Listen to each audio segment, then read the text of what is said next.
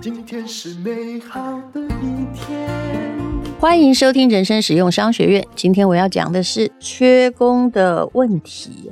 那缺工问题很严重吗？还是有其他的大魔王呢？等一下会告诉你。先来看看一一一一人力银行的调查，也就是今年的第四季冬天，百分之八十七的企业征才创下十年来同期新高。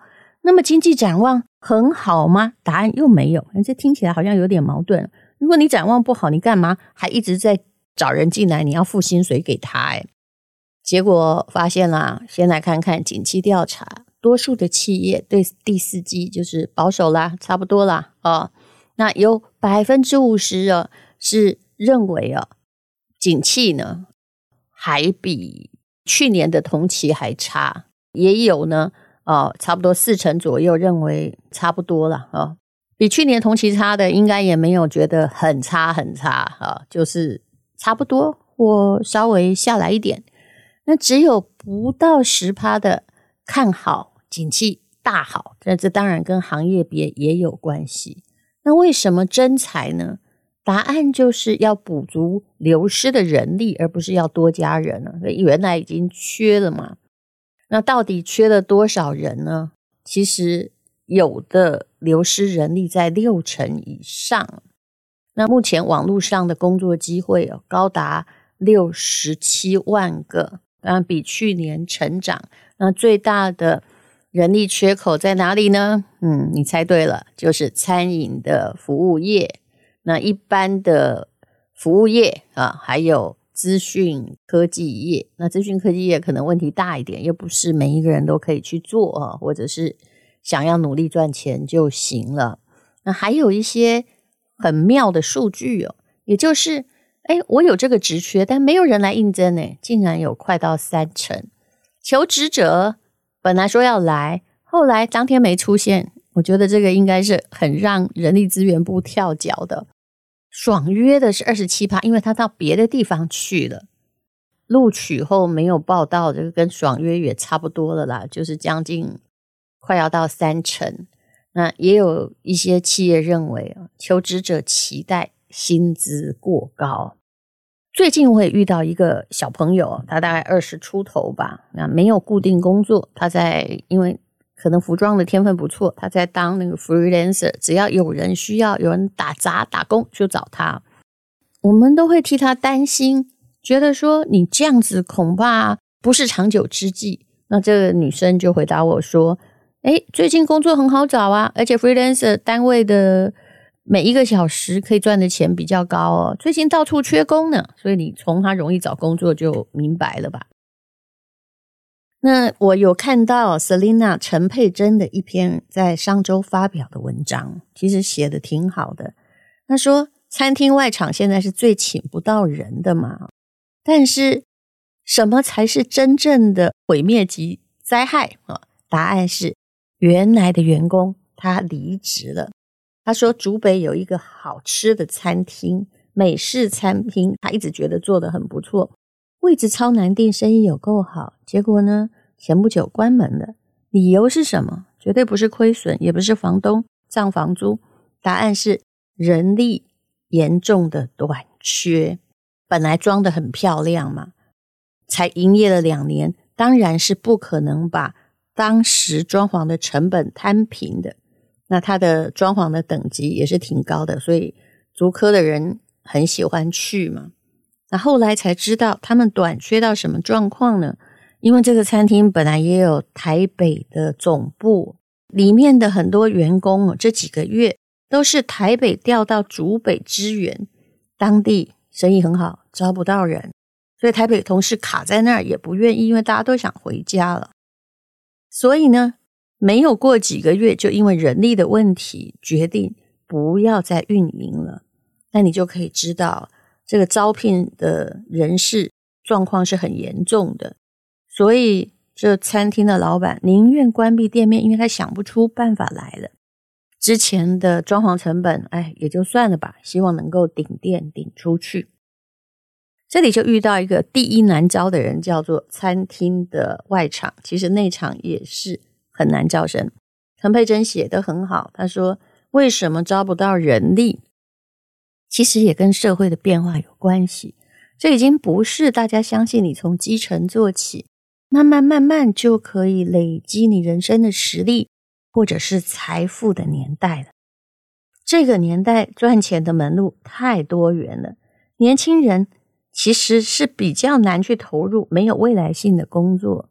所以，我们我当时也是傻乎乎的，也其实没有什么太大梦想。”只期盼找到一个好工作，先养活自己再说吧。那至于人生的路怎么走，嗯，其实真的没有想太多，因为我们不是那种从小立志要当总统的那些人，先糊口再说。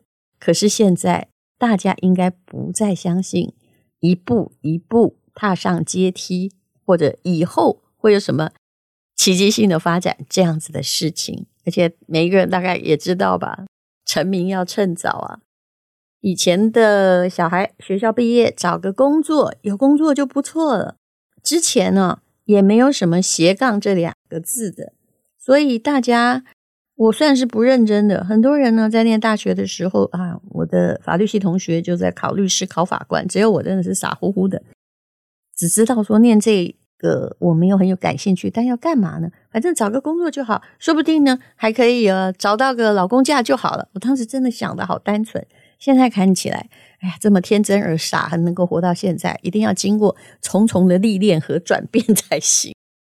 那么，当时念理工的就去当工程师呗，那念文组的就去当老师或公务员。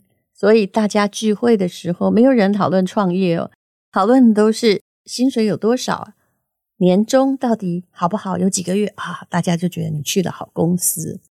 我觉得以前的职业概念呢，事实上还挺像以前中世纪庄园呢，跟农奴的关系。虽然我们没有那么不自由，也可以自由转换工作，可是你就是很甘心去卖命的嘛。那至于诶要什么学习成长啊，就，先求活得好，吃得饱再说吧。那后来经历了很多年，在台湾真的是很多年的低薪的洗礼，行业别就出来了。以前出来社会的人，可能好歹哦，我们这个年代拿个一两万块吧。但是现在啊，你去哪一个行业，你会发现啊，现在有的同学一开始拿三万，那如果你去对行业，你将来可能就呃向上乘以十倍。你去错了行业，再努力，你也是就在那三万了。当然，现在的最低工资应该不是三万了，我只是举个例子。那么现在的人呢，真的。比较做自己，你不给我的，我就想办法赚。我可以去斜杠啊，或者是跑外卖，觉得自己长得好或会说话的，那么就做社群或自媒体，总是还有那一丝爆红的希望啊。如果现在有人在训话说，早年的职业生涯在累积以后的实力啊，慢慢投资自己，恐怕来不及了。你看那些网红 KOL，他们的收入啊，有些那种一爆红，你也不知道他是谁嘛，对不对？以前你要人家知道他是谁啊，我们还要登上传统媒体，现在不用了。其实他们一年的收入或一个月的涨粉，就不是人家二十年实力的累积可以比的。千万不要告诉他们是万分之一的机会，就算很渺茫，他们也愿意赌一把。总不能呢，傻傻上班做到退休，拿到退休金也不一定拿得到，也可能没几毛哦。那房子已经买不起了，所以大家宁愿走一条比较可能迅速的路径。而餐饮零售业的确是想要有什么大跃进的发展很困难。那大家是怎么生存？其实因为缺工，每个人啊，嗯，日本算走得很快的。几乎我看日本的米其林餐厅啊，或拉面店啊，哎，说真的，人力比我们少很多。那么，如果能够用电动贩卖机，就拜托你用电动贩卖机。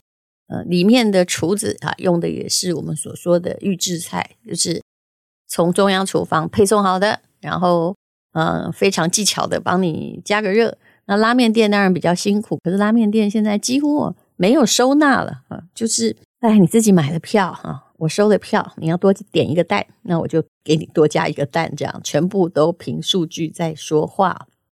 鼎泰丰也开始请客人扫码，用手机点餐。现在如果你在台北，这种状况已经很明显了。其实如果你做过餐饮业，就知道每一家都在重新设计服务的流程。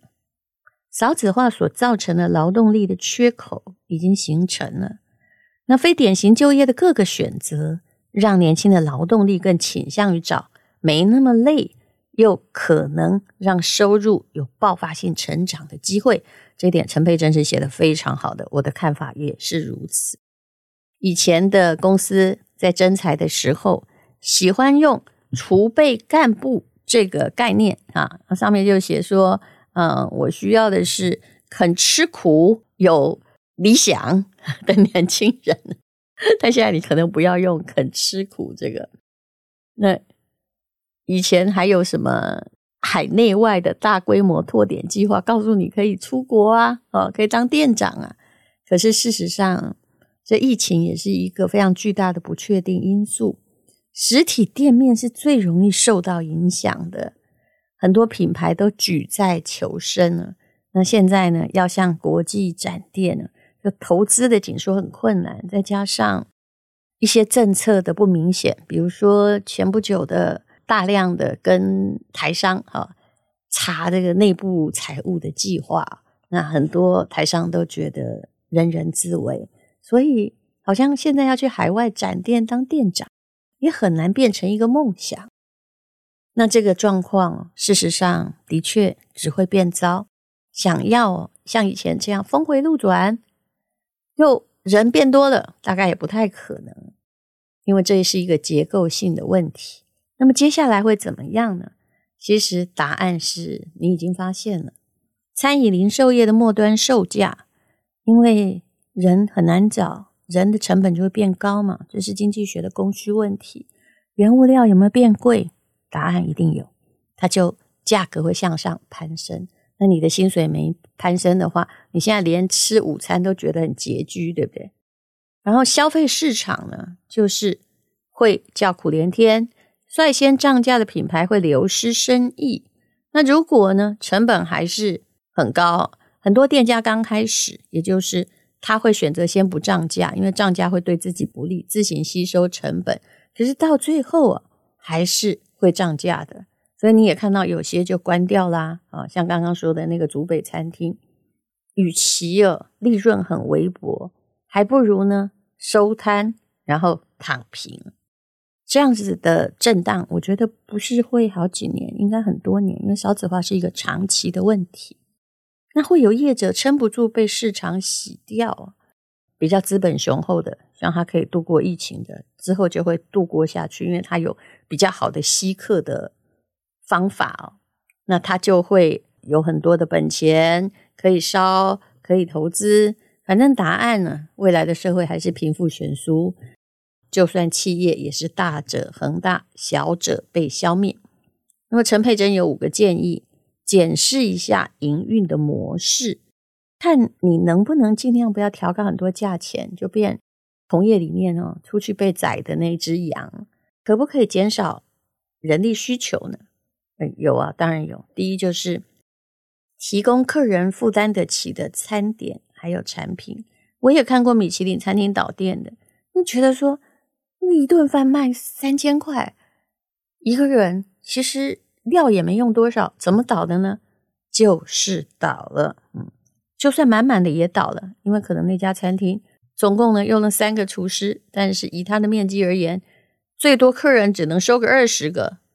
其实。这种都没有办法面临疫情的挑战，你做的再好，有时候也没用。嗯，第二就是减少对人力的需求，也就是外场的点餐啊、取餐，连结账都自动化。我相信以后你大概都看不到说，哎，那个你要吃什么，来告诉我，我马上来。没有，我已经很习惯在台北的餐厅在扫码了。那结账呢，我看到。很多是扫码，但是结账目前还是人工的，未来也可能自动化呀。嗯，就你先付钱，我再给你东西吃。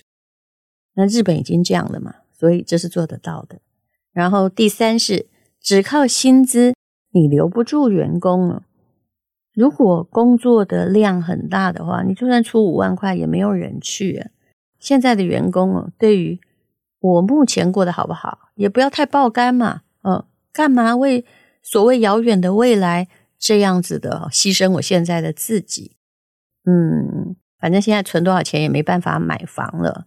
那到底这公司要提供什么我才留得住呢？事实上，我也觉得再好的福利你都留不住。大家还是要再好的配，而且那个配哦，就是薪资最好是，如果我哪里多努力一点，我就有爆发性成长，这样才留得住。所以有时候我还蛮鼓励，如果你现在一点业务经验也没有，拜托你去学业务的经验哦。啊，卖东西其实蛮好玩的，而基本上也可以磨练你的人生呢，也可以让你的收入，收入要跟业绩成长挂钩很重要。第四是员工要学到能够带得走的东西，不过这一点也很难讲，因为 我也有朋友，他是想要开面包店，于是去学做面包；或想要开奶茶店，就去别人家去学做奶茶当员工。后来其实真正目的还是要自己出来，因为每个人还是都为自己的嘛，啊，不要以为你对他非常仁义道德，他就会留在店里。第五是不要从单一问题找解方，啊。比如说，如何留住员工啊？啊，其实不是的。也许你要想啊，营运的流程要怎么制定才能够获利？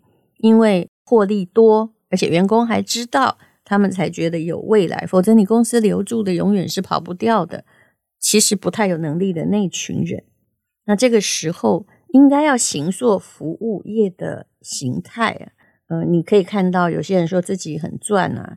啊，加盟店很多，可是，一年半载之后，负责人就跑路了。那你可能要担心的一件事情是，目前很多员工在你公司学是为了他自己要开店的，这是时代趋势，你也挡不了啊。也不是你对他很好就有用。但无论如何，自动化的流程、减少人力的流程，是每一个服务业一定要思考的，应付缺工危机。人一定有很多方式，所以你不用担心 AI 抢你工作。你看看啊，虽然 AI 这么的盛行，但是很多 AI 做不了的工作反而更缺人。还有之前我曾经说过的，比如说 Uber Eat 吧，现在邮差也许呃慢慢会找不到信送，对不对？啊，但是很多邮寄的包裹也变多了，邮局也还是挺忙的啊。然后还有各种物流业的兴起，那些在送外送的，你还不知道有多少外卖小哥在外面送食物，这也是。很多的互联网的平台提供了你的就业机会，所以无论如何，你对未来还是要乐观以待。但是缺工这件事，长期是没有办法改善的，你只能改善自己的服务流程。谢谢你收听人生实用商学院。今天是勇敢的一天，没有什么能够将我